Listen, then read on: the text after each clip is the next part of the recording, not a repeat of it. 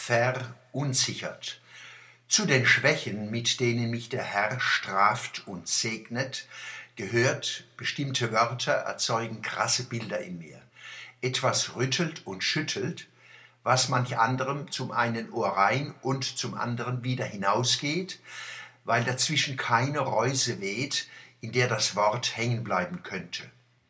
So ein Quälgeist ist das Wort verunsichert. Noch vor wenigen Jahren hat es das Wort nicht gegeben.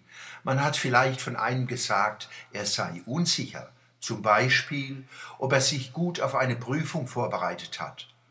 Oder weil er weiß, Monomerisch als Hochdeutsch ist Hes.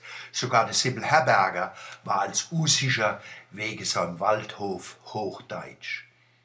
Oder einer war unsicher, wie er sich seine Angebeteten offenbaren soll.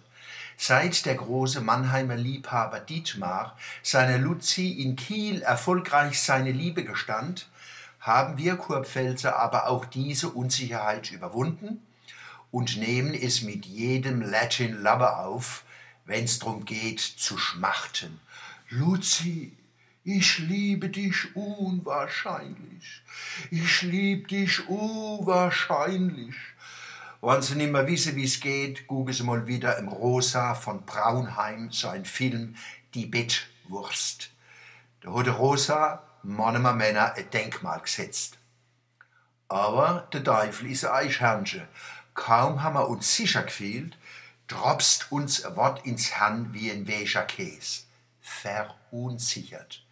Jetzt kommt mein Bild. Bei verunsichert sehe ich ein Männel vor mir, zwischen erster Trotzphase und dritter Pubertät, das ist so ab Mitte 50.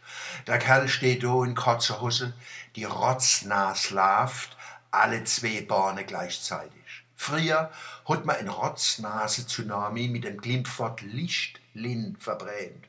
Kein Wunder, das Wort Rotznase-Tsunami hat's ja noch nicht gegeben. Das hab ich wieder erfinden müssen. Der Klee hat zwei schöne Lichtlin, hat die Tante glücklich gesagt. Und dem Klee ein Schmatzer auf süße Gäschel gegeben. Solange bloß die Nase läuft, ist noch alles Rotscher. Aber auf einmal ist der Bu verunsichert, ob er sich vorne oder lieber hinne in die Hose machen soll. Als Kurbhälser findet er schnell einen Kompromiss. Sowohl als auch.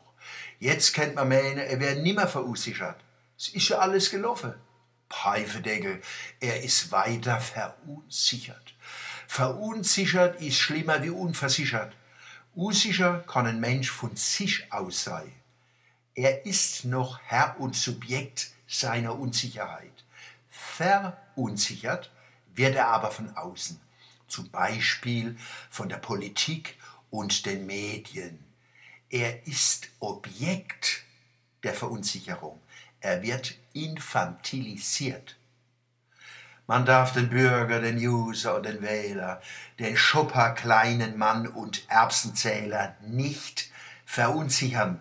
Verunsichert könnten sie anfangen zu denken. Und so weit wollen wir es nicht kommen lassen.